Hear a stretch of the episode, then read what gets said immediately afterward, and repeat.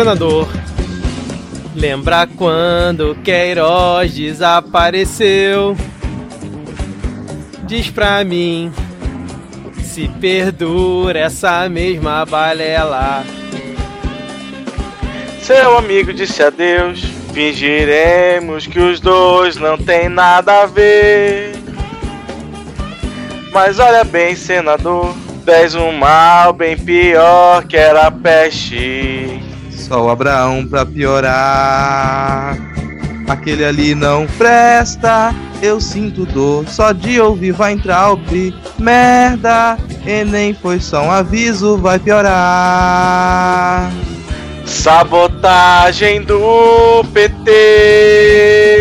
E faz a cena pro gado. Merda! Se afasta do assessor que é meliante. Merda! Envolve alguém da Globo, Regina.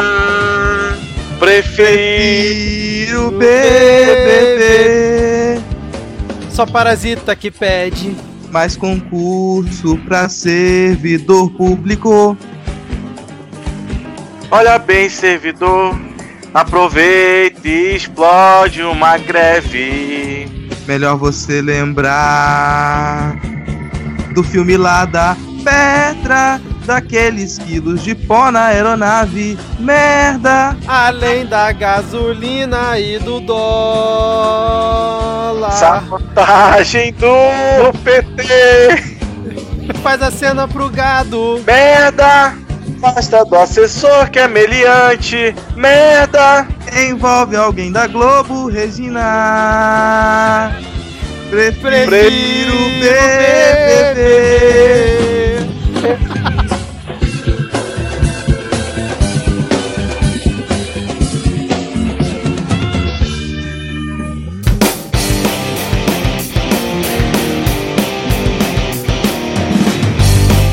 Cidadão e cidadã, tudo bem? Eu sou Vitor Souza, diretamente da terra da Geosmina, e está começando a nova temporada do Midcast Política. Seja bem-vindo e seja bem-vinda a esse nosso formato que debate semanalmente as principais notícias e causos que ocorreram na última semana e que influenciam no cenário da política nacional. E hoje aqui comigo temos ele, que eu estava com muitas saudades, Rodrigo Hipólito. Tudo bem, Rodrigo? É, eu tava, eu tava bem até agora há pouco quando você disse que começou a temporada desse ano, porque assim, a gente tem duas semanas de carnaval, né?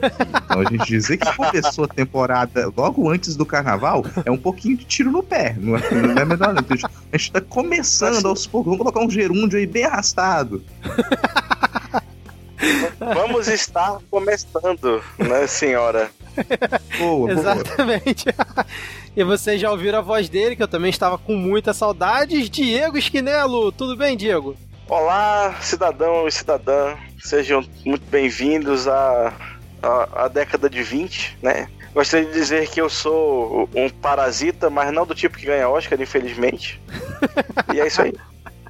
Maravilha. E hoje dizem que também a Júlia vai participar do episódio, ela ainda não chegou, mas rola esse papo aí nos bastidores, vamos ver se realmente isso vai acontecer. Qualquer coisa ela entra no decorrer do episódio. Bom, como já é de praxe, para quem conhece aqui o Midcast Política, para quem não conhece, né, é, eu preciso aqui deixar todo mundo alinhado na mesma timeline e informar que a gente está aqui gravando diretamente do dia 11 de fevereiro de 2020, minutos antes do início do paredão do BBB. É, vamos ter aqui os nossos blocos já tradicionais da temporada passada que se mantém esse ano, né? Com a atualização da lista de comunistas sempre que houver algum nome novo. O bloco de polêmicas, piadas e tretas. Depois tem o bloco Pega Fogo Cabaré. E depois temos ali a parte que todo mundo acha chato. E quem sabe aí alguma coisa nesse meio do caminho. Mas vamos então aqui para o nosso momento vira casacas, né? Onde a gente manda um alô aqui para os ouvintes. Temos uma lista enorme, os ouvintes pelo visto estavam com saudade mesmo aqui, quase dois meses que a gente ficou de férias.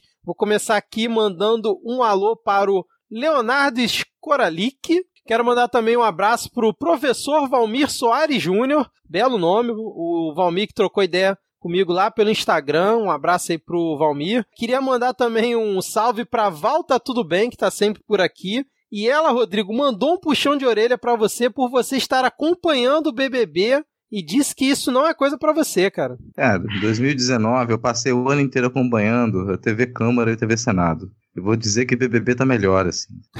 Dá, dá, dá, é, dá, dá, um pouco mais de regozijo pro meu espírito. Então, se eu acompanhei 2019 inteiro TV Câmara e TV Senado, aliás, considerando que tem ex-BBB, né? tem ex-BBB também, né? Verdade. qualquer lugar que você liga tem um ex-BBB, assim. Meu amigo, é, tem ex-Casa é, dos Artistas. Exato. A gente não tem como mais fugir de ex-BBB, cara. Você vai é trabalhar, verdade. você vai trabalhar com ex-BBB, assim, sabe? Você entra no Tinder, vai ter ex-BBB lá. Você vai no restaurante, ex-BBB. Você atende o telemarketing, quem vai falar com você é um ex-BBB. Então a gente tem que abraçar o BBB, não tem mais pra onde fugir. Excelente, cara. Fica aqui também o um salve para o Bruno Trajano, que além disso ele pediu um salve para todo mundo lá do interior do Ceará. Sintam-se todos salvados aí e abraçados. Um salve também para Madame Carluxa. Eu adoro a, a, esse nome, cara, dessa, dessa ouvinte aqui, acho muito bom. Um salve também para Silvia Martins, que está sempre interagindo com a gente durante as férias, ela sempre mandava mensagem pra gente. E aqui uma beijunda especialíssima para o pessoal lá do Pistolando Podcast, que é comandado né, pela Letícia Dacker e o Thiago Correia, para quem ainda não conhece. Se você não conhece né, o Pistolando, recomendo que você assine o feed deles agora mesmo e vá ouvir os episódios maravilhosos que eles produzem. É, vocês sabem como seria um som de uma beijunda pra gente fazer aqui? Cara, eu poderia fazer, mas a gente tem ouvintes, crianças menores de idade, então acho melhor a gente deixar isso pro restrito. Chama no privado. tá certo. então, um beijo também aqui pro estagiário do podcast de garagem, que também pediu aqui. Um salve para a Julia Ringer e um salve também para o Rafael Thompson. Quem mais tem por aí? Diego, tem aqui também na nossa lista uma beijunda para o Jonas Marley. Jonas Marley, mas vou dizer que essa beijunda ficou por conta do, do Vitor que organizou a lista, porque o Jonas Marley não me deu autorização para beijar a bunda dele, então eu não vou beijar a bunda de ninguém sem autorização, né? não sei se não sei de repente se era o meu beijo que ele queria na bunda dele, né? Vamos explica aí pra gente depois, Jonas. Um forte abraço para o Lucas Gabriel Soares e beijos tailandeses, esses eu não conheço, para a Júlia Marins e para o Leleco Simpatia. É, é porque ela tá o... fazendo uma viagem com ele pela Tailândia, por isso. Ah, bem, muito bem. Cuidado com os coronavírus aí, que é perto, né? Então, lavem bem as mãos, meninos e menina. O Elton Saturno, que manda um beijo aí para. É, por favor, host, é, toca a trilha sonora romântica agora. que o Elton Saturno manda um beijo para sua companheira Júlia. Aí acaba a trilha sonora romântica e bota uma trilha sonora de um outro tipo de, de carinho, que ele também manda um beijo para sua babai, para sua querida babai, que ele não disse o nome, mas um beijo para a babai do Elton Saturno e um beijo pra gente também, a gente foi colocado na família, cara, olha isso. Exato, cara. E não pode ser só uma trilha só, não, Diego, para economizar a vida do editor? Ah, pode, pode. Obrigado, hein? Mas bota uma trilha de romance, mas nada sexual, porque tem a mãe do cara aí no meio. tá bom, pode deixar. A queridíssima Tabata Bowling, minha amiga no Pokémon GO, pediu um beijinho. Então aqui, um beijinho para a Tabata Bowling a moça de Pindorama pediu um beijo e um queijo. Aí esse queijo você especifica depois se você quer é, coalho, mussarela, e a gente vai enviar para você. Ou não. Isso é importante. um salve aqui para o Rui Bittencourt. E aí também um salve especial e, e, especialíssimo para o nosso querido Gelson Esbardelotto, que lá no dia 24 de janeiro nos marcou na notícia espetacular das é, profissionais do sexo do interior do Mato Grosso que tacaram fogo no cabaré porque não estavam aí recebendo os seus direitos. É, é direito do trabalhador tacar fogo no, no meio de produção, tá certo. Eu não lembrava mais disso, cara. Ainda bem que você lembrou, verdade. Mar maravilhosa notícia. E a Rinha de Fascistas pediu um salve para a cidade mais reaça de São Paulo, Piracicaba. Eu vou dizer que é um prêmio disputadíssimo, mas se você está dizendo que é Piracicaba, eu acredito. É, não, tá em São Paulo, né, cara? Tá em São Paulo, a disputa é forte, Sudeste inteiro. Então, a gente vai continuar aqui com, com um salve para Amanda Lorian, um, um, beijo, um salve para Iália Alves e para sua calopsita, a Pitanga. Então aí um, um, um beijo, um salve pra Pitanga também. E peçam salves pros seus, pros seus petinhos, pros seus bichinhos, que a gente espera que estejam ouvindo o Midcast junto com vocês, né? Também um salve pra Lívia Santos, que é daqui de Vitória. E assim como a gente, com, comigo, com o Malano aqui, tá sofrendo com o calor, sensação térmica de 40 graus nesse lugar que ainda fica um pouco pior com o pó preto que sai aqui das chaminés da Vale, né? Então aqui tá, tá sofrendo junto com a gente, força guerreira. Então aí um, um salve para Moura SMB, ela queria pedir um salve também para os parasitas municipais, estaduais e federais desse Brasil baronil, os parasitas que recolhem lixo, que dão consultas, que socorrem acidentados, que ensinam, que resolvem as questões administrativas e que não ganham Oscar por isso. Também mais um salve pro Lucas Plancos, para a nossa queridíssima Priscila Aires, que também desejou um ótimo ano para o Midcast. Provavelmente isso não vai acontecer, mas a gente fica muito feliz com o desejo. O nosso queridíssimo Denis Almeida, que tem que voltar aqui para gravar com a gente. Ele também desejou uma ótima temporada, venha sofrer conosco. Um salve para o Jorge Alfradic, sempre aqui presente. E fechando com o Ayan Ariel. AA. Maravilha, hein? Bela lista de, de retorno nossa aqui das férias, hein? Você notou é... que a primeira pessoa que você mandou o salve é o seriado do Star Wars? Isso, é isso que eu ia falar. Acho que ela faz um trocadilho no nome dela. ai, ai, mas o Rodrigo não assiste coisas da Disney, não, cara. Cara, eu Nem eu, porque não tem aqui. Eu assisto da Disney porque qualquer coisa que você vai assistir é da Disney, cara. Verdade. Tipo, a, Disney, a Disney é dona de tudo. A Disney, se você compra em farmácia, a farmácia provavelmente é da Disney. É, bom, vamos falar aqui do PicPay, né? É, para quem quiser apoiar aqui o Midcast, né, para ajudar a gente a pagar a hospedagem, né, continuar incentivando o nosso trabalho aqui de produção, vai ser muito importante para 2020, pessoal. É, você pode colaborar mensalmente com dois reais lá pelo PicPay. É só baixar o aplicativo na Apple Store ou na Play Store, procurar lá por Midcast e aí assina o nosso plano, ou então pela URL picpay.me barra Midcast em breve eu vou criar aí um novo, uma nova forma, né, dos ouvintes poderem contribuir com a gente, ou lá pelo Apoia, pelo Padrim, dando definir. Mas assim que tiver é, já criado, já disponível, a gente avisa aqui na próxima gravação e lá no nosso Twitter, o arroba podcastmid. Bom, vamos seguir então aqui o episódio e a gente vai fazer um bloco especial, né? Já que a gente ficou aí quase dois meses de férias, que vai ser o De Volta para as Férias. Música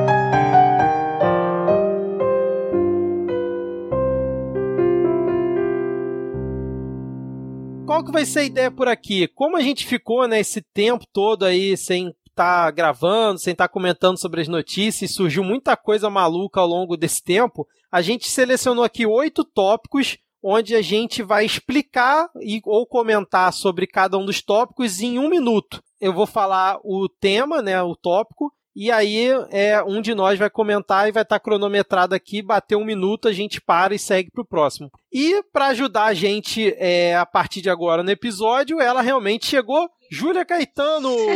tudo bem, Júlia? Tudo bem, tudo bem com vocês, pessoal? Espero que esse ano seja um pouco mais presente aqui no Midcast Política. Maravilha, é, Júlia. Tá, tá, repetindo já o ano passado. O primeiro, primeiro é, episódio da temporada, você tá aqui presente.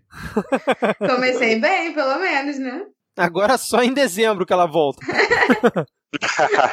Não sinto Bom, minha falta. Então, o primeiro tema sorteado aqui foi Estados Unidos versus Irã. Deixa eu começar aqui a cronometrar um minuto. Valendo! No dia 2 de janeiro, os Estados Unidos, eh, o presidente cara de laranja ordenou um ataque que matou o general iraniano Qassem Soleimani e mais umas oito pessoas no aeroporto em Bagdá. Nos, alguns dias depois, o Irã bombardeou duas bases americanas vazias, ou seja, foi tudo combinado quais as bases que eles iam atacar.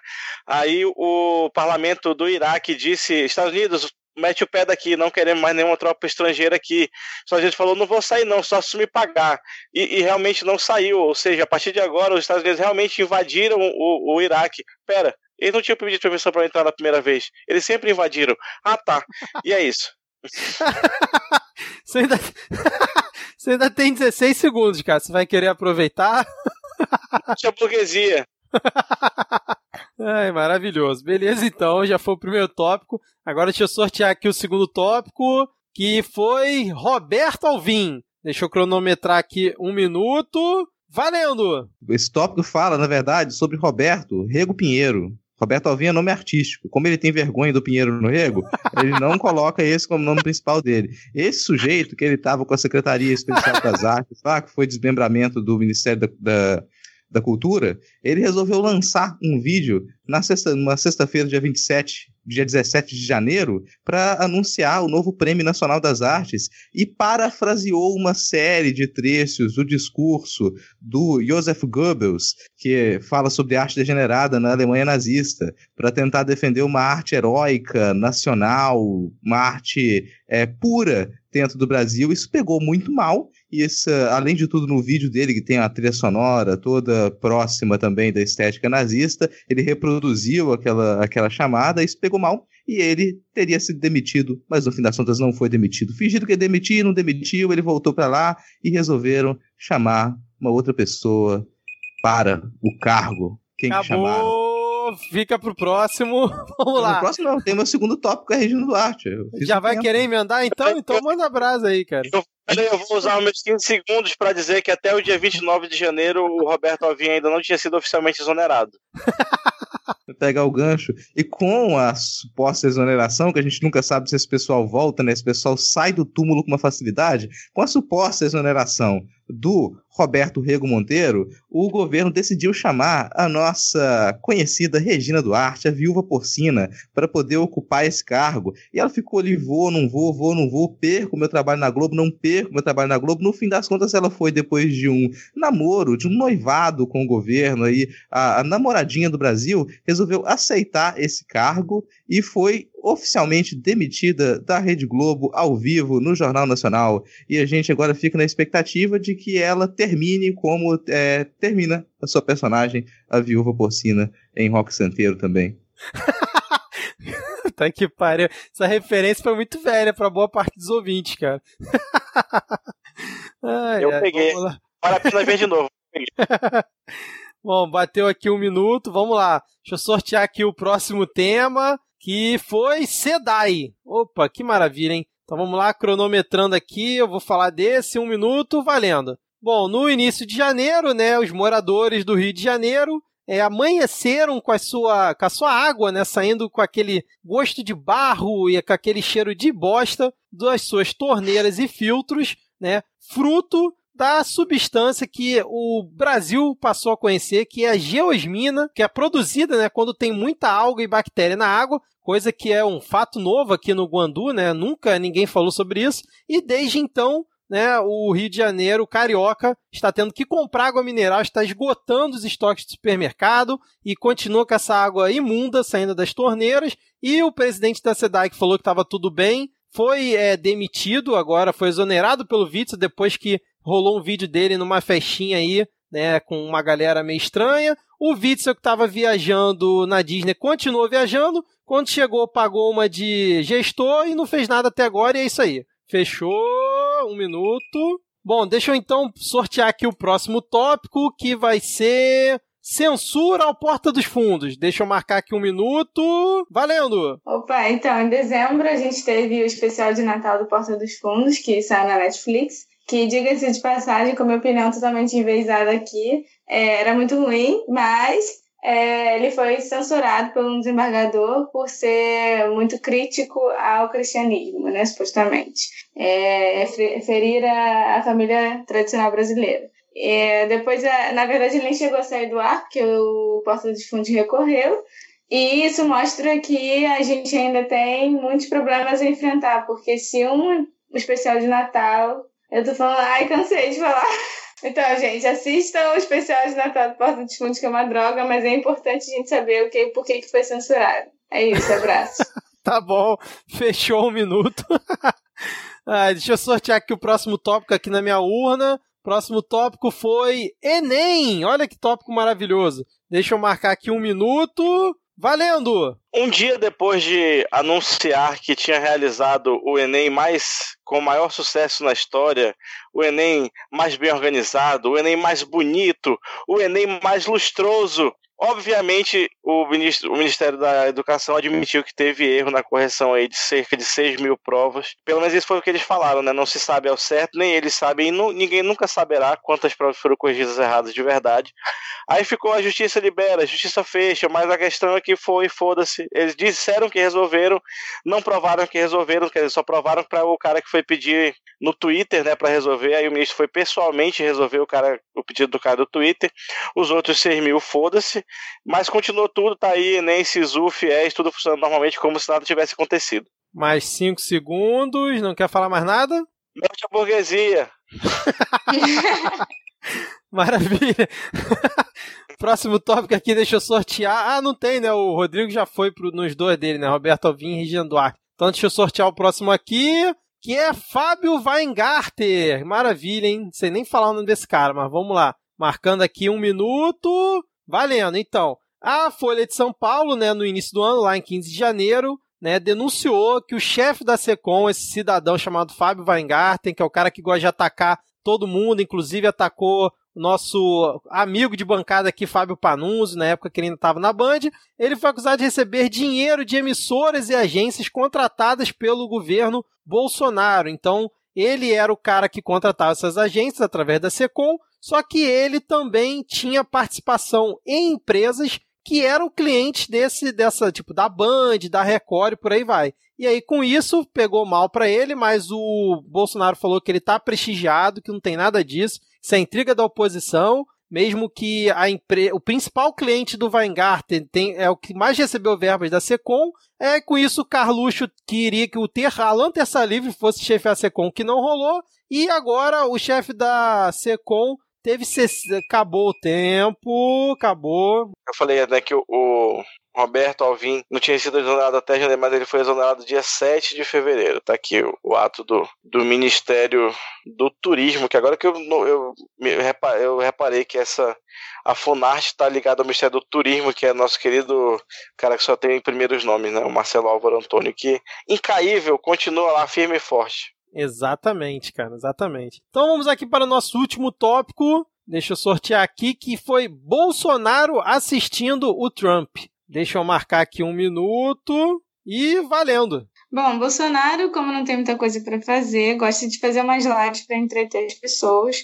É, primeiramente, ele estava assistindo o Trump fazer um discurso e ele acabou dando muito material para a gente fazer meme, porque ele afirmou durante esse discurso do Trump que o Lula, enquanto presidente, era, ele era a favor de que o Irã enriquecesse acima de 20%, acima do acordo, né?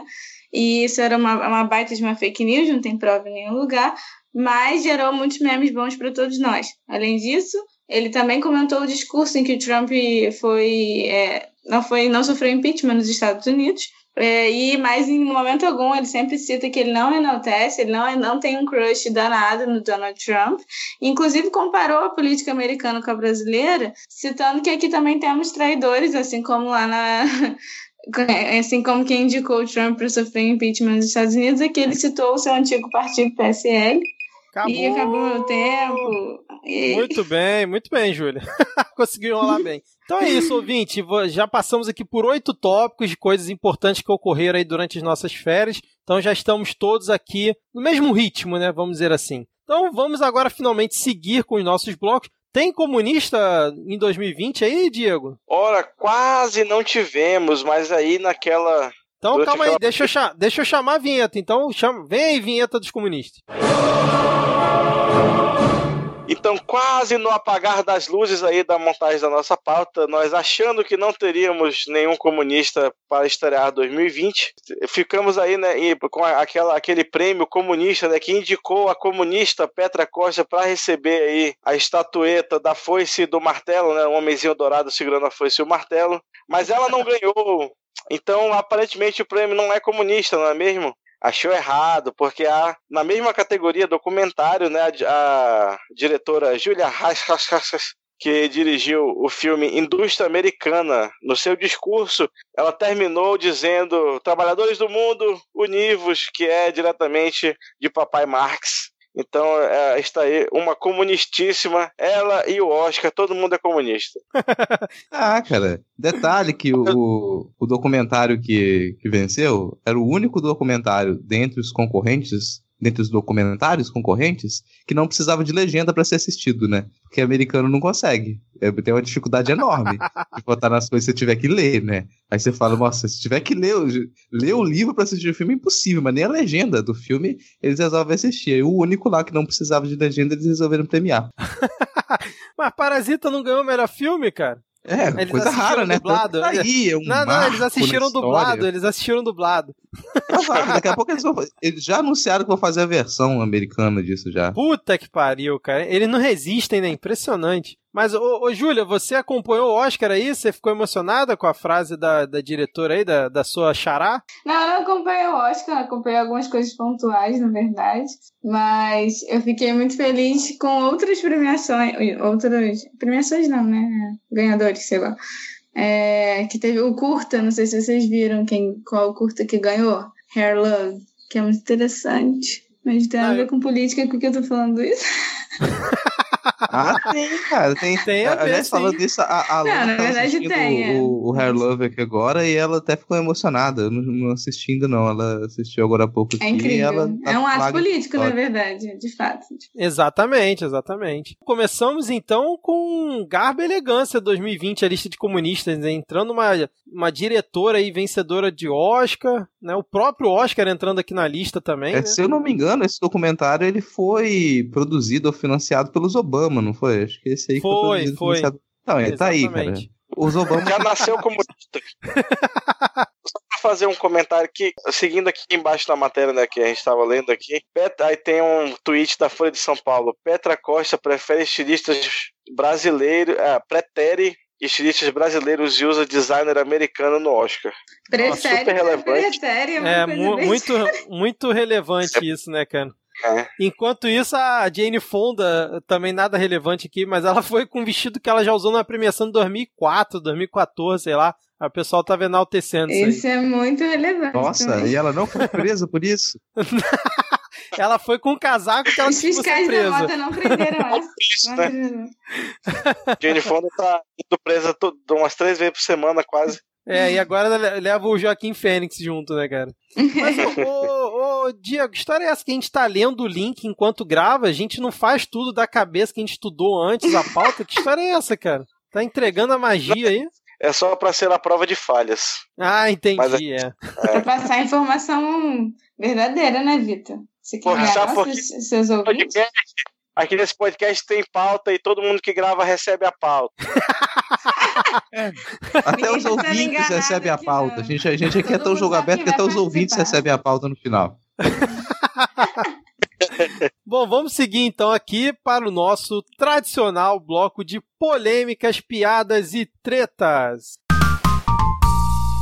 Bom, eu separei aqui o primeiro tópico desse nosso bloco porque né, não poderíamos deixar de começar é, essa temporada sem citar ela, né? De quem que eu tô falando? Eu vou ler aqui a notícia e vocês vão entender, ó. Um grupo de congressistas elaborou um documento para pedir ao STF, né, o Supremo Tribunal Federal, o impeachment do ministro da Educação Abrão Weintraub. O movimento é uma reação aos erros da pasta, né, que principalmente por conta do Enem, como o Diego já explicou anteriormente, né? E aí vem um ponto importante acho que desse tópico, ó os deputados Felipe Rigoni e Tabata Amaral puxaram o movimento. A iniciativa atraiu políticos de diferentes linhas ideológicas. Demonstraram apoio nomes como o senador Fábio Contarato e os deputados Alexandre Frota, Maria do Rosário e Fernanda Melchiona, Melchiona, sei lá. E aí, senhores, Melchiona, vocês acham que vai para frente essa situação aí de pedir o impeachment do Weintraub ou isso é mais um, um jogo político, principalmente aí do Rigoni e da Tabata, que já vinham desde o ano passado encabeçando essa história de bater no Weintraub, mas eu achei curiosa a composição da lista, com Tarato, Frota, Maria do Rosário, tudo é, junto ali, cara. Curioso mesmo. Exatamente, cara. Mas aí, como é que vocês viram esse pedido do, de impeachment? Será que vai pra frente? Era, o, o Weintraub é tipo o Norvanda da nossa geração, né? Une todo mundo. Segue. Cara, se, vai...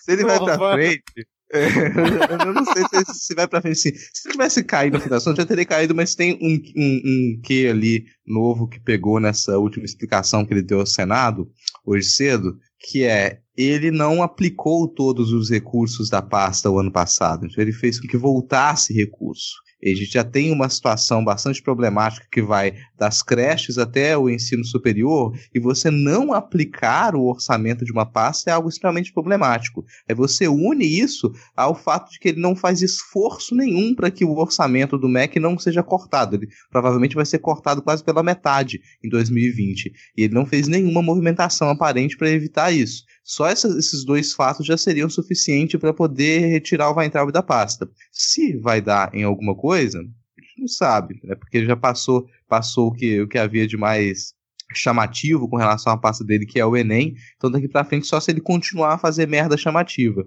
Mas ali você tem dois motivos suficientes para que ele caia. Nem se ele cair, vai ser o Bolsonaro tirando mesmo, não vai ser via impeachment não, porque não tem apoio no, no Congresso para isso. É, eu tava vendo que a é, quantidade, é, por enquanto, de assinaturas está em 25, né? É, é pouco por enquanto, né? É muito pouco. E, e, eu acho que vai pra frente. É complexo, desculpa, fala. Não, só eu interrompi também só pra falar que eu, eu não acho que vai pra frente, de fato. Foi um movimento político, mas eu não acho que vai pra frente. O que eu achei interessante é que os dois eixos da acusação, né? Não foi nem muito por conta de ineficiência dele no, em frente ao, ao MEC, né? Foi mais por conta da questão de quebra de princípios do serviço público, né? Que é, foi aquela questão que ele atendeu uma pessoa exclusiva via Twitter, né? Que um pai reclamou que a filha não tinha recebido a nota. É, e aí ele falou: Ah, me passa aí o, o número dela de inscrição, sei lá o quê. E ele pediu para alguém ver e respondeu o cara via Twitter, né?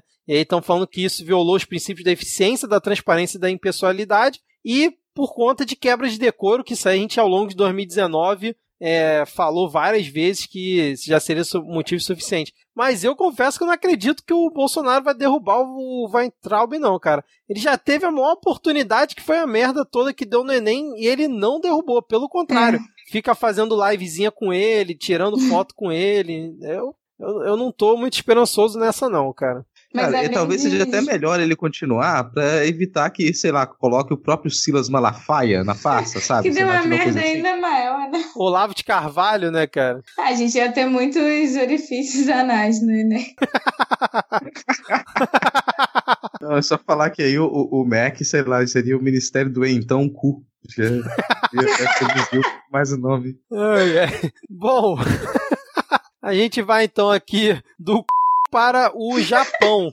Por que, que eu falo isso, né? Porque é, o nosso querido Biroliro, né, o Borsalino, o Bozo, ele divulgou no Twitter dele, né, dentre as várias merdas que ele divulga sempre, ele divulgou um vídeo do Alexandre Garcia, né, o porta-voz aí da ditadura e o passador de pano oficial aí desse governo, em que o, Alexandre Garcia está num, num evento, né, fazendo alguma palestra qualquer, e aí ele compara os brasileiros com os japoneses, né? Falando que lá não tem riqueza mineral, não tem subsolo rico, tem bomba atômica, não dá para passar um trator por mais de 20 metros, mas o país é uma maravilha, o povo é lindo. Imagina, faz uma troca, traz eles para cá e manda os brasileiros para lá. Em 10 anos, o, o Brasil ia estar tá resolvido com os japoneses aqui. Eu pergunto para vocês, que nacionalista é esse que tuita na conta dele dizendo que os japoneses são melhores que os brasileiros e basicamente falou que os brasileiros são uns preguiçosos. Esse, Gente, o Bolsonaro é bem... odeia o Brasil.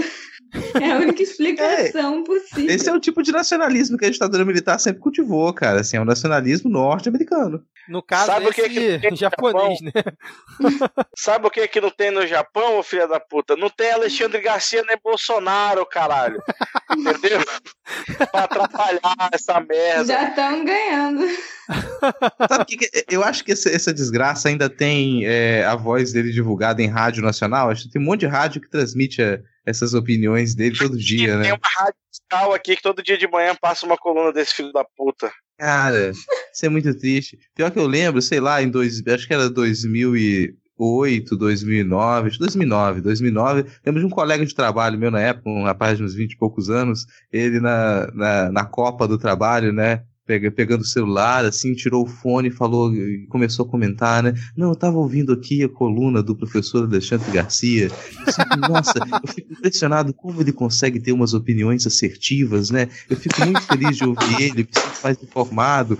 Eu tava tomando meu café, eu fiquei parado assim, bicho. Tá, hoje, hoje eu vejo em retrospecto, ali já tava indicativo de onde que a gente ia parar. É verdade. Ali tava já indicado o que, que essa geração ia fazer. Sim. Verdade. É, são nos pequenos gestos que a gente tem que perceber a merda vindo e a gente não percebe, né, cara? Exato, é... a merda não vem de uma vez só, ela vem em pedaços, né? É, não, e fica aqueles né? arrependimentos, né? cara, porque isso, é, eu nunca vou me esquecer disso, agora eu fico arrependido de não ter batido o celular com caneca de café na cara do sujeito. Podia ter feito isso, meu amigo. Vou ter esse arrependimento pro resto da minha vida. teria evitado. O futuro do Brasil estava nas suas mãos. Não, o é... engraçado é que tu vai ver nos comentários, a galera tá batendo palma pra isso, cara. Puta que cara, pariu, se cara. você olhar, se você descer nos comentários, você vai ver do, dois JPGs ótimo, porque tem duas ilustrações feitas com lápis de colorir do Alexandre Garcia, do Bolsonaro com um cachorro. Eu não vi isso não, peraí. É uma coisa absolutamente aleatória, cara. ah, eu vi aqui. é, e aí fica, por favor, ouvintes, cliquem na pauta, vejam essa notícia lá e vão lá dar, dar um RT nessas duas ilustrações, por favor. Bom, vamos seguir aqui então, porque recentemente, acho que foi na semana passada que, do que a gente tá gravando, o nosso, voltando nele, nosso querido Borsalino, né, mais em uma daquelas macaquices que ele faz ali na grade junto com o jornalista, né, outro dia ele mandou até uma banana pros jornalistas, cara. Ah, tá aqui uma banana pra vocês. e foi embora pro carro, cara. É muito que tá sério esse filho da puta. Mas aí ele, ele jogou uma bravata pros governadores que ele falou assim, ó, eu zero o imposto federal se eles zerarem o ICMS. Está feito o desafio aqui agora. Se topar, eu aceito, tá ok? Ele estava falando isso porque o pessoal estava comentando sobre o preço da gasolina, né? Porque a Petrobras reduz na refinaria, só que nas bombas o, o preço não está diminuindo. Aí ele foi e mandou essa. O quanto vocês acham que isso é bravata só pro eleitorado dele? Ou vocês acham mesmo que ele teria coragem de fazer isso, causando um caos na arrecadação não só dos estados, como do próprio governo, né? Não faz o menor sentido essa. Pode, pode, pode achar os dois? É, pode, é pode achar os dois.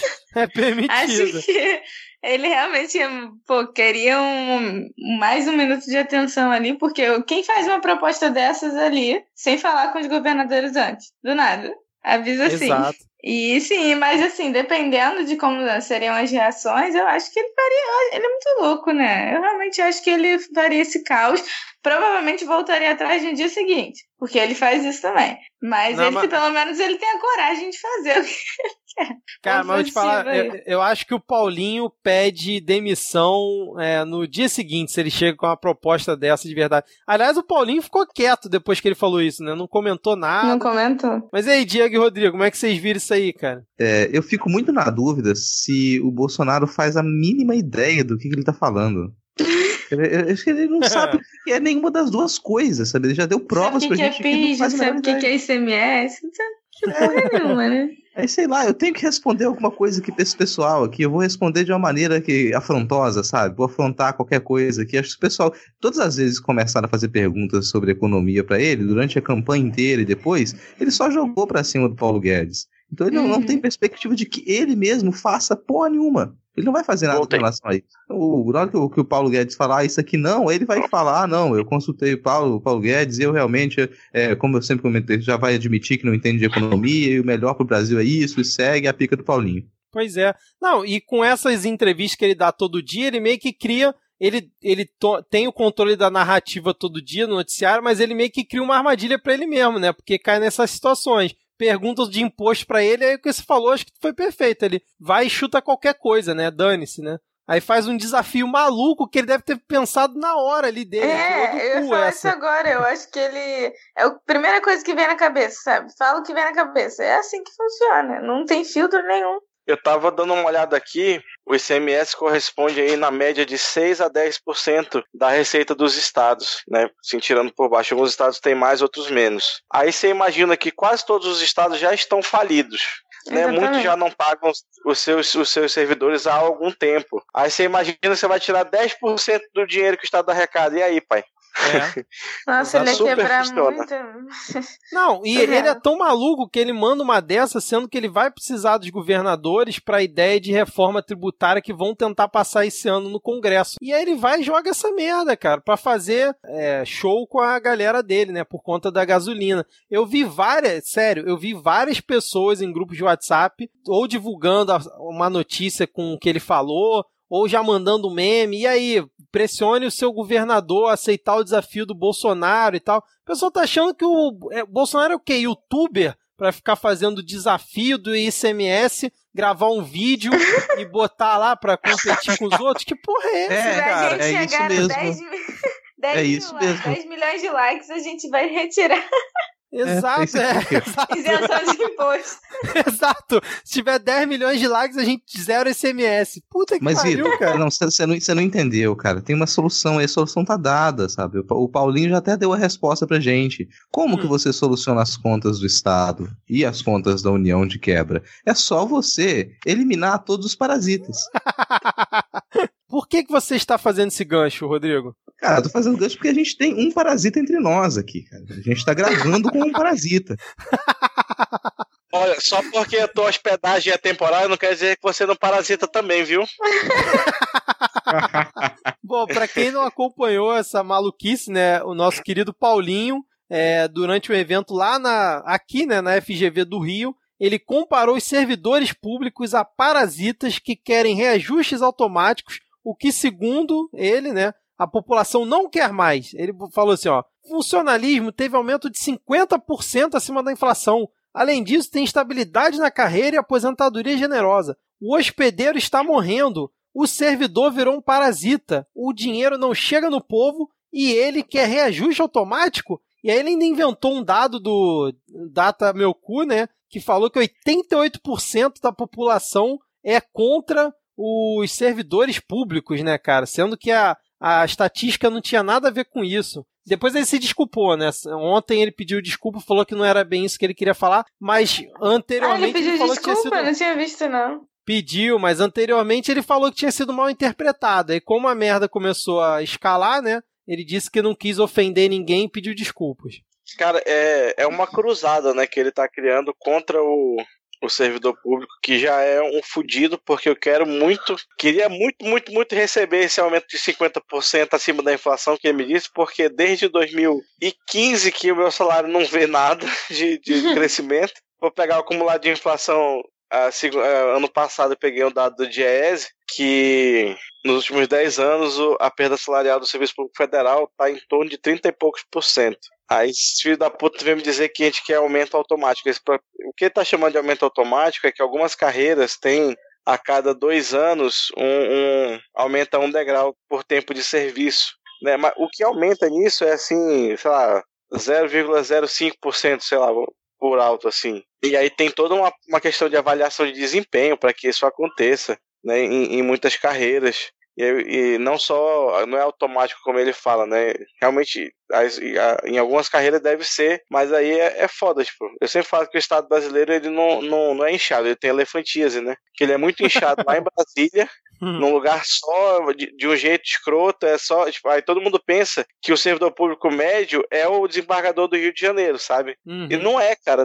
Nem o desembargador médio é o desembargador do Rio de Janeiro. Verdade, cara. Mas vocês acham que isso ele fala só para também criar tumulto, igual o Bolsonaro costuma fazer, ou, ou ele é só é, despreparado e fica de vez em quando mandando essas assim, cara, aleatoriamente?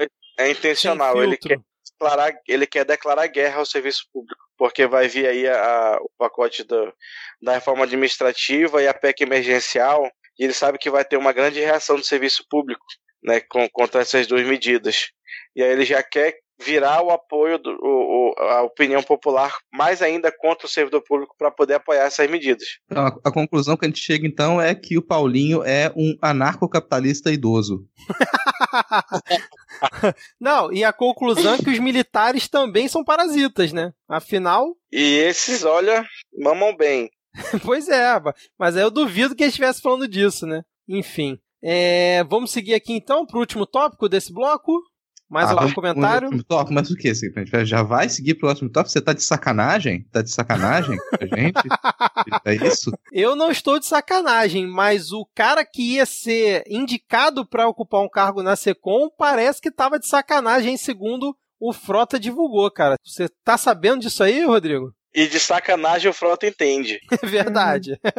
E- entende? E eu fico imaginando, cara, o, que- o acervo de fotografias que o Frota deve ter no celular dele. Pra qualquer pessoa ali do governo que resolver fazer alguma coisa, ele saca uma foto. Opa, peraí, essa, é- essa, essa, essa suruba que eu tava com fulano, deixa eu escolher um videozinho aqui pra mandar pra imprensa.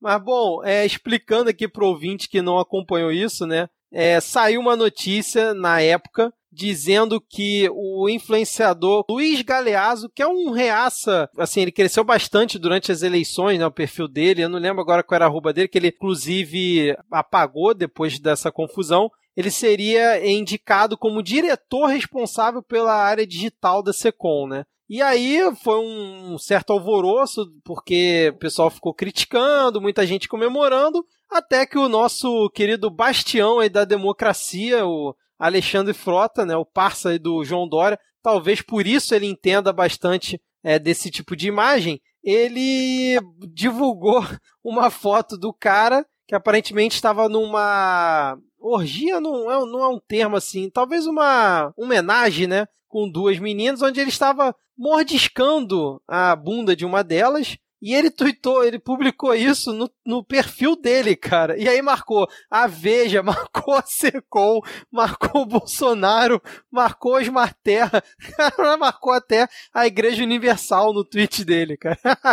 E aí, depois disso, ele também expôs outros tweets velhos dele, né? é, Atacando a Samia Bonfim e atacando outras pessoas. E aí, depois disso, o governo recuou, só que não oficialmente, né? E aí o cara não foi, é, não ganhou o carguinho dele na Secom, desativou as redes sociais. Mais alguma coisa? Cara, eu acho que você resumiu bastante a situação. Não tem muito mais que isso, assim, sabe? É esse o ponto em que a gente se encontra, sabe? É mais fácil você. É assim que a gente consegue retirar as pessoas de cargo. Então já fica o convite pro Frota. Você que tá ouvindo a gente, nosso, nosso ouvinte Frota, você não tem nenhuma imagem do Weintraub aí com você, não, cara? Dá uma vasculhada no celular aí, pô. Deve ter alguma coisa. Mas pô, vai ser difícil, porque o Weintraub já fez striptease na TV e não deu em nada, cara.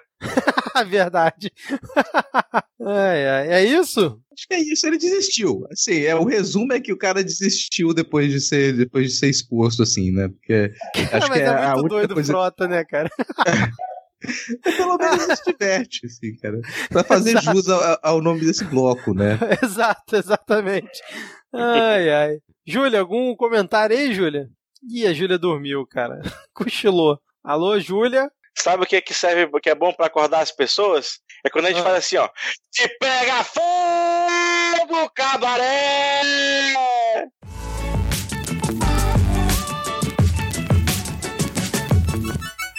Bom, começando aqui o nosso bloco Pega Fogo Cabaré, que Diego, eu, eu não, lembro, não sei se você lembra, mas esse foi o bloco que os ouvintes, na enquete que eu fiz lá no Twitter do Midcast, né, o arroba podcastmid, foi o bloco que os ouvintes mais votaram para que continuasse em 2020, cara. Falaram que esse não podia é, faltar de jeito algum, cara. Pois é, cara, e parece que o governo, ouvindo esse clamor popular, fez questão de brigar pouco, né? De quase não brigar, e esse bloco hoje tá meio.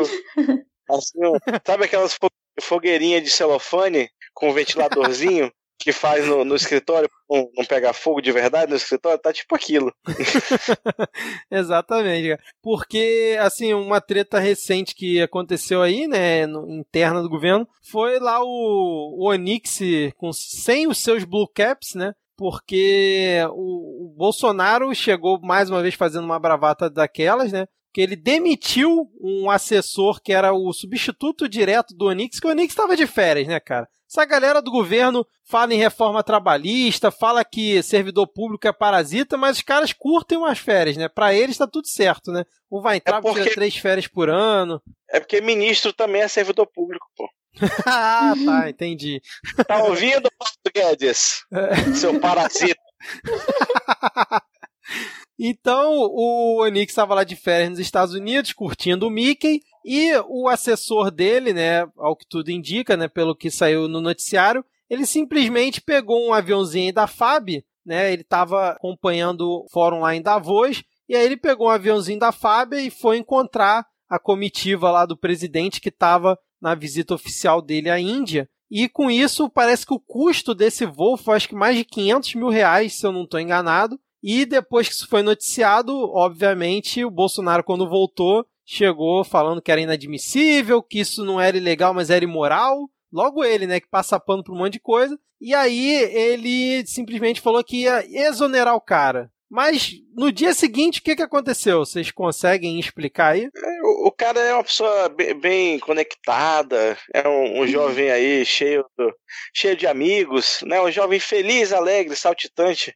E aí ele, ele conseguiu aí se reorganizar graças à sua grande competência e nada tendo a ver com a sua amizade com os rebentos do presidente. Ele continuou empregado, só que em outro lugar, um pouquinho mais escondido lá dentro do ministério. Exatamente, cara. O cara caiu para cima, né? E aí descobriram e é, depois da repercussão no Twitter, obviamente o Bolsonaro que se pauta muito pela galera do Twitter acabou voltando atrás e disse que é, tornava sem efeito a admissão do, do Santini, né? O nome do cidadão, como é que é o mesmo? É José Vicente Santini. É, além disso, ele exonerou outro cara lá da Casa Civil e ainda pegou a, a PPI, que é ali o Programa de Parceria de Investimentos, tirou da Casa Civil e jogou pro Paulinho. É, ou seja, enquanto o Onix estava lá viajando lá para se encontrar com o Mickey, Aqui no Brasil ele tava fazendo o papel de pateta. Gostou do trocadilho? É. Ah, ai, ai. Só o que sobrou agora na Casa Civil, que, né, que você for lembrar aí, foi uma estrutura criada no governo do PT, que era realmente o, o quase o primeiro-ministro, assim, né? Tinha um, uma grande influência. Tinha uma série de secretarias que eram ligadas diretamente a esse, essa coordenação. Agora só sobrou a coordenação ministerial, que é basicamente quem ele fica organizando o, o ursinho do diálogo na reunião entre os ministros, e a comissão, a comissão de ética pública da, da presidência, que além de não funcionar direito, mais ou menos assim, né? É, é uma comissão que funciona independentemente, ele não tem gerência nenhuma sobre ela. Então ele agora é o feliz imperador de nada.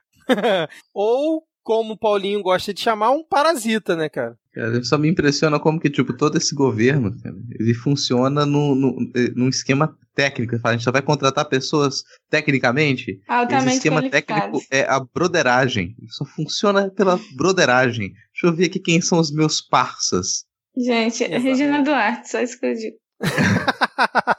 Exatamente. Mas eu acho que o Bolsonaro não vai ter peito de mandar ele embora, não. Porque o Onix está junto com ele desde o início, né? Então vamos ver se, se ele vai ter peito de fazer com mais um aí que está do lado dele, né? É, o, o pinguinho isso... de articulação que sobrou com o Congresso é através do Onix. Pingo, porque não é muita coisa que sobrou de articulação. Quem consegue fazer isso é o Onix. Que inclusive resvala no, no nosso outro tópico aqui nessa fogueirinha do cabaré, né, nessa pequena chama que, que não que tá queimando um pouquinho esse cabaré, que é a disputa em torno do orçamento impositivo, é a disputa entre o executivo e o legislativo, e quem seria capaz de fazer uma, mais um, um pouco de articulação nisso agora seria, seria o Onix, né? Sim, exatamente. Para quem não lembra, essa questão do orçamento impositivo foi no ano passado que o Bolsonaro andou se estranhando com o Congresso, aí eles, ah, é, pera ainda. Aí eles aprovaram aí que as emendas de, de bancada passariam a serem positivas, né? Ou, ou, seja, o governo é obrigado a executar os recursos destinados por emenda.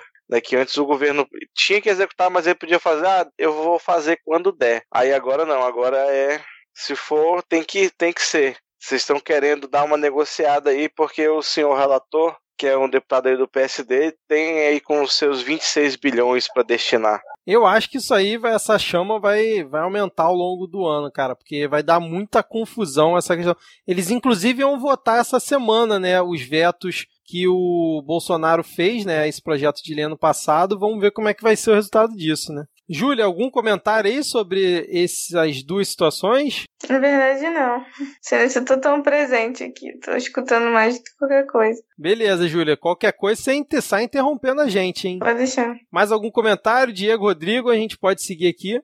Só é, complementar Sigamos. a informação do, do Diego aqui, que você tem dois tipos né, de, de destinação aí dessa verba. Ele comentou dos 20, 26 bilhões que são de, direcionados pelo o relator do orçamento, que é o Domingos Neto, do PSD do Ceará, mas a gente tem mais 16, mais ou menos 16 bilhões e meio que são de, de destinados pelos líderes, pelos representantes dos deputados na, nas bancadas individuais. Então isso, a, a somatória desse orçamento bate ali de em 42 bilhões e meio, mais ou menos, que é o que está em disputa entre o executivo e o legislativo, e a ideia do Congresso é tentar criar um meio termo no que, que você pode que, que, qual é a liberdade de destinação que o executivo tem em cima disso, e ao mesmo tempo o executivo quer tomar para si toda essa responsabilidade, então isso aí ter, vai render um pouco mais nos próximos, nas próximas semanas, né? A gente espera que com essa votação,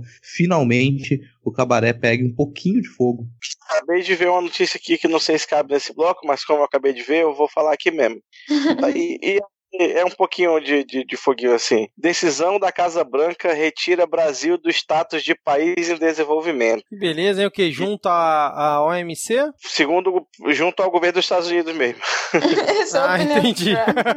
é, aí era daquele pensa, Aí você pensa, poxa, que legal, não somos mais um país de desenvolvimento. Só que com essa mudança, o governo de lá ganha maior margem para aplicar barreiras comerciais aos nossos produtos. é, Será que o Bolsonaro vai fazer uma live também para comentar? Assiste ele lendo a notícia no, no, no portal, né, no Globo.com. Reaction. É, é isso, é isso aí, presidente. Nós não somos mais um país de desenvolvimento. Somos um grande país. Temos o respeito internacional de volta, tá ok? É, não, a gente deixou de ser um país em desenvolvimento porque a gente parou de se desenvolver mesmo. Assim, a gente perdeu esse Errado não tá, né? Exato. é verdade. Lembrar que essa troca era da gente aceitar, de deixar a, a categoria de país em desenvolvimento para poder entrar na OCDE. Eu não lembro se já foi direcionado alguma coisa, mas a última notícia que eu me lembro disso do ano passado era que eh, a gente não entrou na OCDE. A gente, a gente perdeu o status de país em desenvolvimento Sim, e não entrou na OCDE. Não, é, essa é, questão da OCDE, pelo, pelo que eu vi, né, dura mais ou menos uns dois anos todo o processo, que o Brasil tem que cumprir vários requisitos, implementar várias coisas, para depois submeter a candidatura até, até lá o grupo lá dos mais ricos, né, como eles dizem. Então, primeiro a gente para de exportar, aí depois a gente tenta entrar, né, no OCDE. Essa é a ideia. Exato. É, mais alguma coisa ou podemos seguir? Sigamos. Então, beleza. É, agora a gente vai para um bloco que eu preparei aqui surpresa para vocês, né? Vamos ver o que, que os ouvintes vão achar, que é o Poesia da Semana.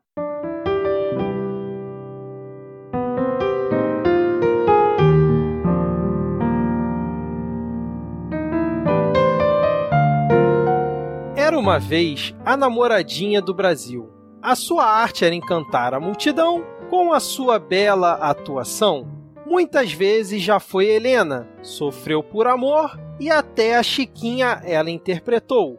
Certa vez se encontrou com o barbudo da Tauília, mas um belo dia disse: Eu tenho medo dessa nova companhia. E assim ela continuou na sua epopeia sem jeito, apoiando inclusive o palhaço fora do picadeiro. A namoradinha então noivou, e até pro santo errado ela rezou, Apesar da pasta do nazista que ela herdou, a cultura não a abraçou. Fim.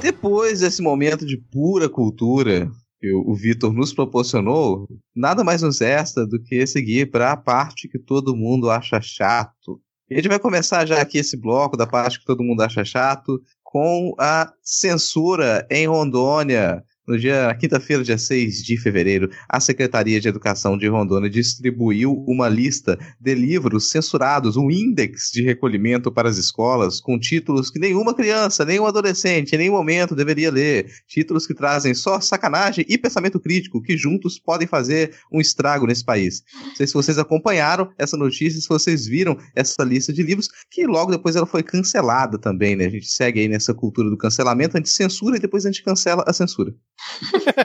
Mas essa foi um cancelamento bom, né, cara? Porque.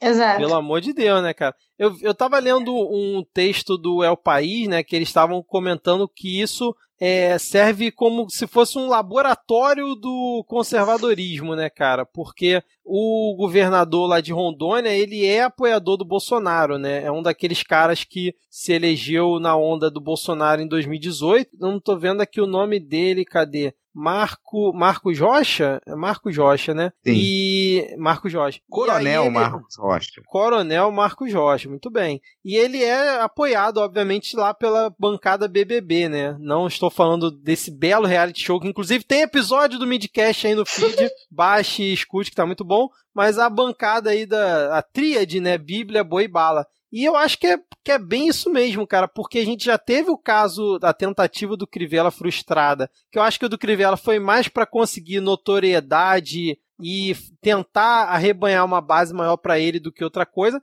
mas essa de Rondônia, eles foram no âmago da coisa, não foi simplesmente no. Na, olha olha que, que ponto que a gente chega, né? Não foi simplesmente uma tentativazinha de censura numa Bienal. Olha o nível, né? Nossa. Que vai normalizando a coisa. Mas foi uma tentativa de tirar das escolas, das bibliotecas, enfim. É uma coisa assim assustadora, né, cara? Eu acho que desde que o Bolsonaro assim foi eleito, essa onda aí conservadorismo ganhou o Brasil, acho que foi o maior ataque, é claro, contra Essa- qualquer é. pensamento crítico do país. Eu acho que foi assim o, o mais forte até o momento. Tem umas coisas, desculpa, tem, tem, umas coisas na lista que depois, por favor, gente, quem não, quem tá ouvindo aí não, não acompanhou essa história, clica pra ver essa lista, porque tem umas coisas que eu não entendo como é que entrar. é, é, não faz, tem umas aqui que você até imagina que o pessoal vai querer retirar e tal, né, conservador, mas tem umas outras que eu simplesmente não entendo, tipo o castelo do Franz Kafka. Franz Kafka lá, né, nossa, aquele, aquele espetinho.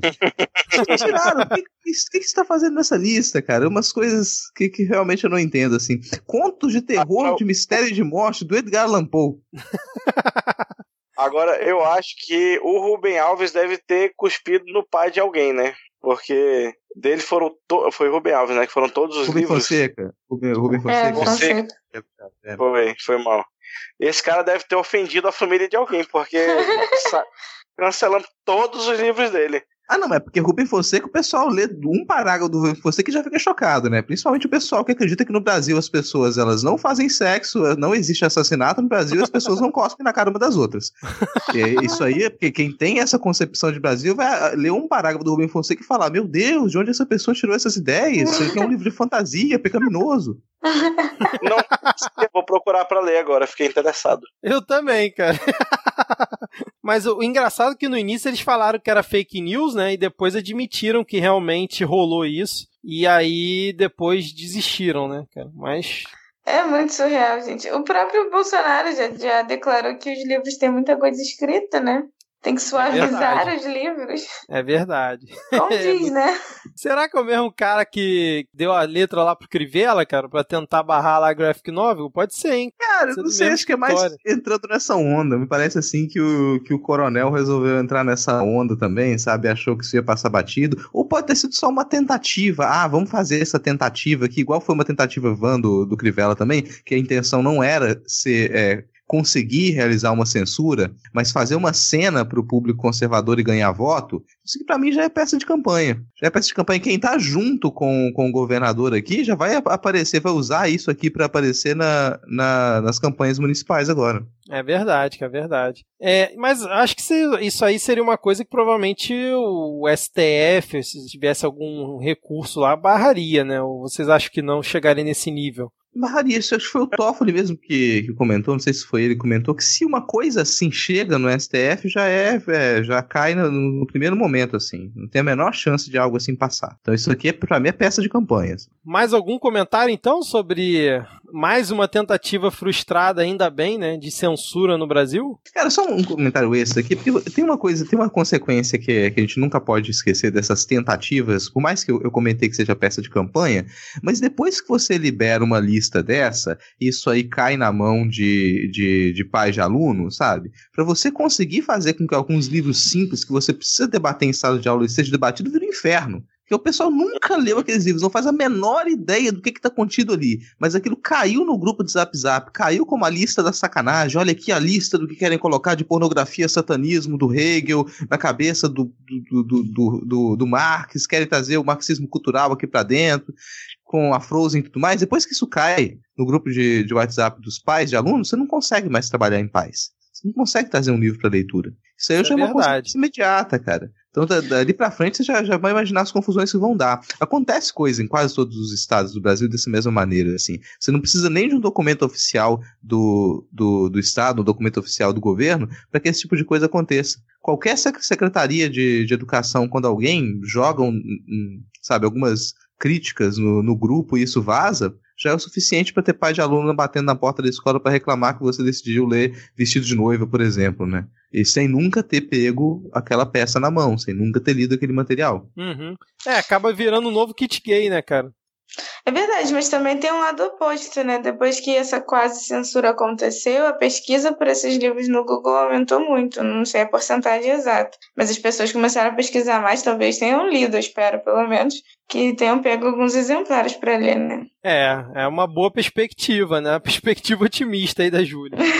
Pode ser, é verdade. Bom, então vamos seguir aqui, né, com o nosso bloco, contando aqui o caso da morte do ex-miliciano agora, né, já que ele morreu, Adriano Magalhães da Nóbrega, né, o ex-capitão aí do BOP, que era um dos chefes aí do escritório do crime, né, a milícia aqui do Rio de Janeiro, que já foi condecorado pelo menos duas vezes pelo Flávio Bolsonaro, uma delas inclusive quando estava preso, e também já foi elogiado e defendido pelo Jair Bolsonaro é, quando o, o, o Biruliro ainda era deputado. E aconteceu que encontraram ele lá no interior da Bahia, acho que no município de Esplanada, e a polícia fez um cerco a ele, ao que tudo indica, né? Parece, mas, mas o, a Folha fez uma reportagem que tá meio estranha, né? O que tudo indica teve ali um confronto e a polícia matou ele é, dentro do lá do sítio que ele estava. Aí eu pergunto para vocês o seguinte, né? Ele já tem essas ligações, no mínimo, tortas aí com a família Bolsonaro e ele não estava naquela lista que o Moro soltou enquanto a gente estava de férias, tipo assim, dos nomes mais procurados e dos inimigos da justiça do Brasil aqui. É, esse cara não estava na lista e agora, sei lá, uma, duas semanas depois ele aparece aí pego pela polícia e parece que o advogado dele disse que dois dias antes ele ligou para ele falando que estava é, suspeitando que ia sofrer uma emboscada. É, é tudo simplesmente coincidência? Foi uma ação normal da polícia? Como é que vocês estão vendo essa situação aí? Eu quero começar. Vou só ler um, um, um tweet aqui que é do, do Cláudio Couto, underline, Cláudio underline Couto. O mundo é mesmo cheio de coincidências. O Brasil tem 33 partidos registrados no TSE, 24 na Câmara, 17 no Senado e 12 na Câmara Municipal de Esplanada, Bahia. Dos 13 vereadores da progressista URB, só um é do PSL. Adivinha no sítio de quem foi achado o amigo miliciano dos Bolsonaro? Ora, ora, ora. No sítio do vereador Gilcinho da Dedé único eleito pelo PSL em Esplanada há quatro anos. Não é muita coincidência? é, eu realmente achei que você ia dizer que, que encontraram ele no sítio de Atibaia. Não foi, eu me surpreendi. Não, no final, cara, eu. Putz, agora você me fez lembrar aqui. Mandaram aqui no grupo aqui, ó, o link do site Jornal Cidade Online, né? Que é um apoiador convicto aí do, do Bolsonaro, do Moro, divulga algumas fake news de vez em quando. Ele botou assim, ó. Vereador dono do sítio onde miliciano foi morto apoiou Haddad e é irmão de deputado socialista. E tá aqui, ó. O vereador Gilcinho do Dedé, dono do sítio, né, não obstante ser filiado ao PSL, foi um dissidente da legenda na campanha presidencial de 2018. Gilcim foi eleito vereador quando Bolsonaro ainda não pertencia ao PSL. Aí tá dizendo aqui, ó. O tal dono do sítio é irmão do deputado estadual Alex Lima do Partido Socialista Brasileiro. E aí no, os caras fizeram essa correlação, né? Que na verdade o cara é do PSL, mas ele apoia o Haddad e é irmão do, de um cara do PSB, cara. Só faltou realmente dizer que tava no sítio do Lula, cara. Que você falou isso aí me lembrou essa notícia. É, não, só falta pegar lá, tipo, fulano escreveu uma redação no ensino médio em que ele defendia a igualdade entre os povos. Eu achei no mínimo estranha essa situação aí, principalmente por ele não estar na lista do Moro e logo em seguida terem pego ele, né? Mas enfim.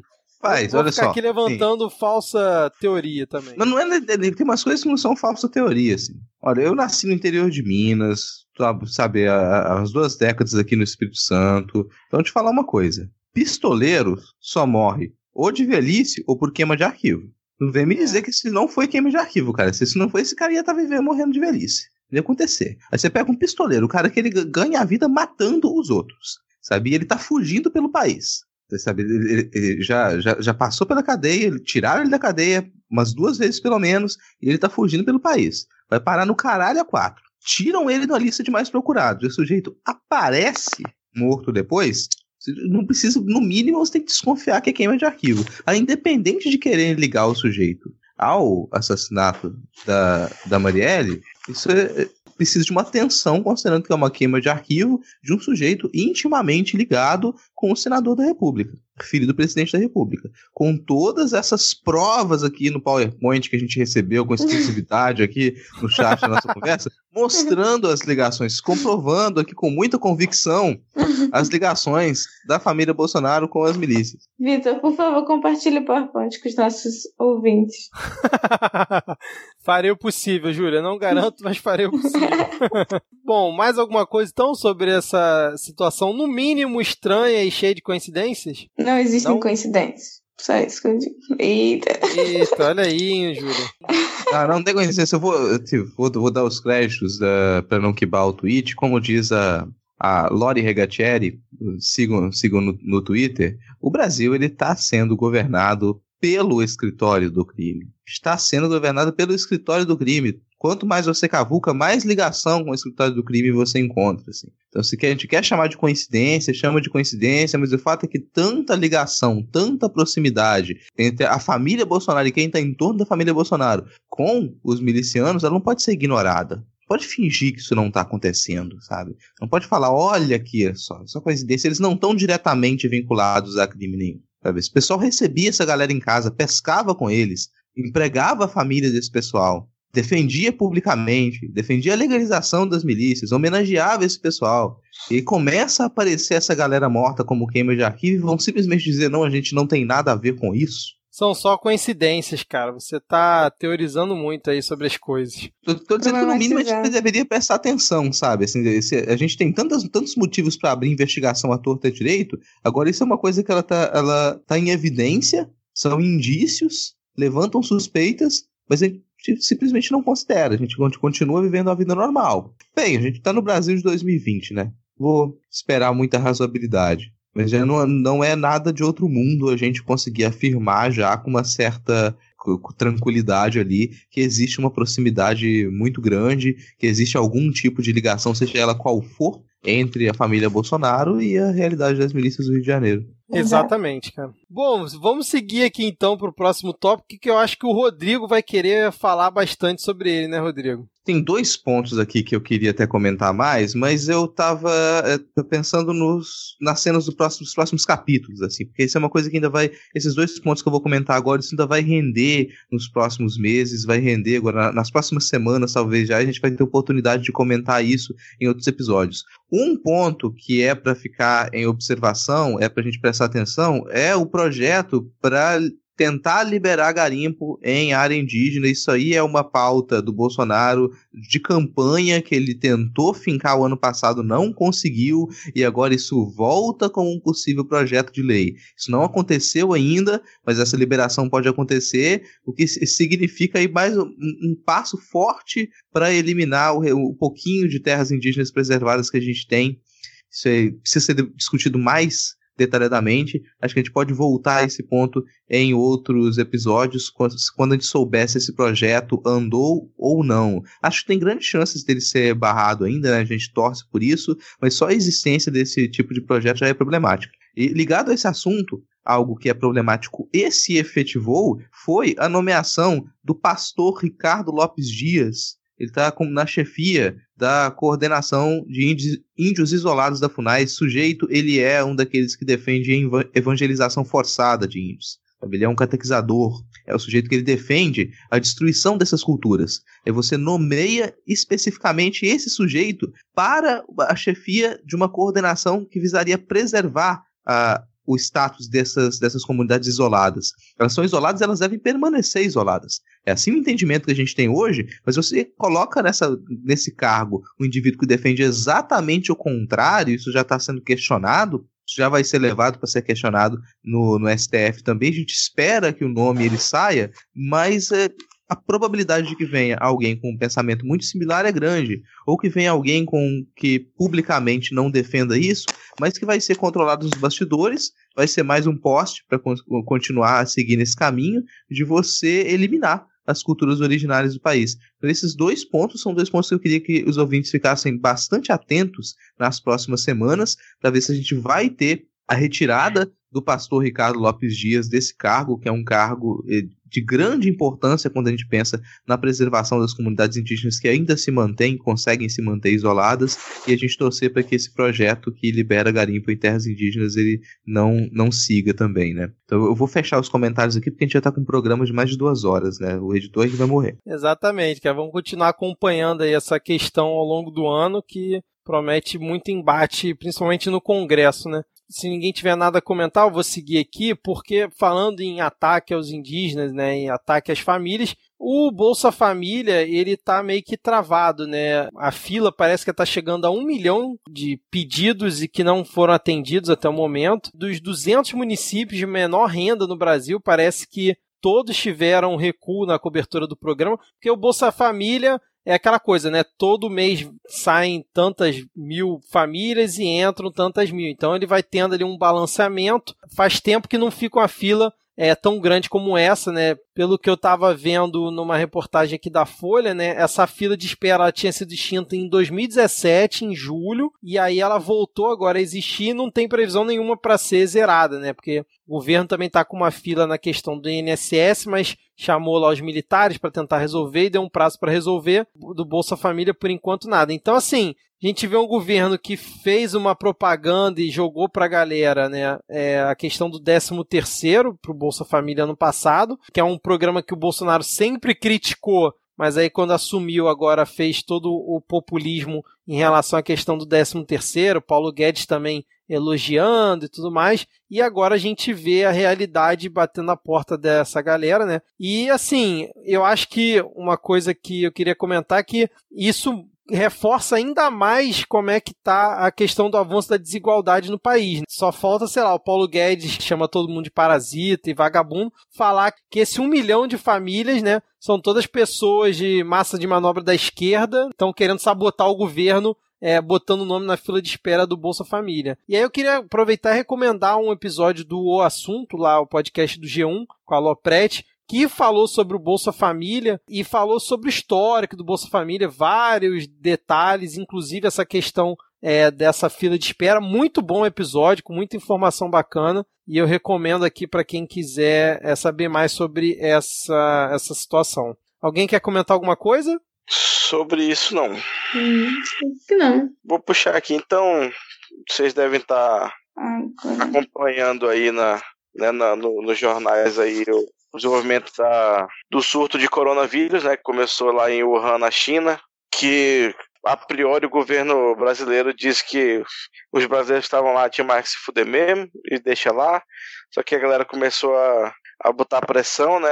Os familiares aqui também colocaram muita pressão. E aí o, o Brasil é, anunciou um plano para retirar o pessoal de lá e passou uma lei no Congresso decretando uma, algumas medidas para contenção né, das pessoas da, da, da, doença e colocando as pessoas em quarentena. A, a priori, inclusive, teve um, um bafafá aí que o governo ia fretar um avião acho que foi no xadrez verbal que eu vi até, que o governo ia fretar um avião comercial, aí o, Matias até comentou, é, porque a FAB só serve para levar assessor para a Índia, né? É, pois é. Acabou que foram dois aviões da FAB, mas aí num regime muito estranho, dois aviões da FAB de uma capacidade de autonomia de voo muito pequena. Então eles vieram no pinga-pinga, assim, né? Fizeram escala na China, várias escalas, mas aí já chegaram, vocês sabem? Eu não, não, vi aqui na matéria. Chegaram, chegaram, acho que anteontem já estão lá em, na quarentena, Foi, lá em Anápolis. É. Mas assim, o coronavírus já ultrapassou o número de, em número de mortos, né? A, a SARS, que foi aquele outro vírus do, do mesmo tipo que eclodiu em 2003, 2004, lá na China também, tá com cerca de 900, 900 mortes confirmadas, mas assim, o trabalho de contenção está sendo muito eficiente, muito rápido, tanto por parte da China quanto da Organização Mundial de Saúde, né, ao já decretar aí um, um, um, tipo uma espécie de emergência, né? A China construiu aquele hospital lá em, em Wuhan em 10 dias, né? E, né, e já está construindo um outro do lado que vai ter uma capacidade maior ainda, né? Para você ver o que, que é um país sério com um governo sério, né? Todo mundo comentando. Se fosse no Brasil, não tinha feito nem a licitação ainda, e todo mundo sabe que é verdade. tá puxando sardinha pro teu lado aí, Diego. Não, mas é, é sério, tipo, é, é, realmente admirável, né, essa resposta rápida, assim. Sim. Do, só a galera lá do Oriente mesmo consegue, que o Japão também já teve um caso parecido de construção aí em, em poucos dias. E assim, pra gente tomar cuidado, mas tomar mais cuidado, como a própria galera já vi gente profissionais da área falando, que a fake news está se espalhando com mais rapidez do que o vírus, né? Então, tomar muito cuidado com o estereótipo, com xenofobia desnecessária e lavar a mão. Exato. Não, eu tava vendo que em Anápolis é mais fácil você é, pegar dengue do que, por exemplo, o coronavírus, né? Não, vou te dizer até mais, Vitor. É mais fácil você pegar dengue em qualquer lugar do Brasil do que você pegar Sim. coronavírus. Sim, sim, você tem Anápolis porque tá lá no com o pessoal da quarentena lá, né? Não, é, eu só pedi o medo que me deu agora que o Aedes aegypti ele é um empreendedor assim de mão cheia, né? Exato. Vamos ver um vírus que ele já se transmitir. Tomara que ele não consiga aí expandir o mercado. exato, exato, cara. Vamos torcer por isso. É, mas sabe o que a gente pode fazer se isso acontecer, Diego? O quê? A gente pode, de repente, trocar a população do Brasil pela população da China. Aí você imagina o que vai acontecer.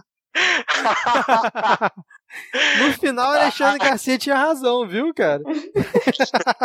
Inclusive, falei isso, eu vi hoje tem. Eu não lembro que país que é. Eu acho que é nos Estados Unidos mesmo. Tem um navio que tá em quarentena. Que, que passou lá e aí tá com algumas centenas de pessoas é, infectadas e aí passou, eu vi o um vídeo de uma mulher falando não, a gente tem que tirar a gente daqui porque a gente tá tá todo mundo adoecendo, tá todo mundo sendo contaminado, tem que tirar pelo menos o pessoal dos Estados Unidos daqui. Caraca, hein, cara? tipo, 20 cidadãos dos Estados Unidos e centenas de cidadãos de outros países. Aí a mulher falou, não, pelo menos os americanos tinham que ser tirados. É, tá Farinha pouca, meu peão primeiro, né, cara? Mais algum comentário aí sobre a quarentena dos brasileiros em relação ao coronavírus? Ou a gente pode ir para a parte de dicas culturais? Partiu! Partiu. Então, beleza. Partiu, já tá todo mundo aqui com sono e cansado. Vamos aqui para as dicas culturais. Quem quer começar?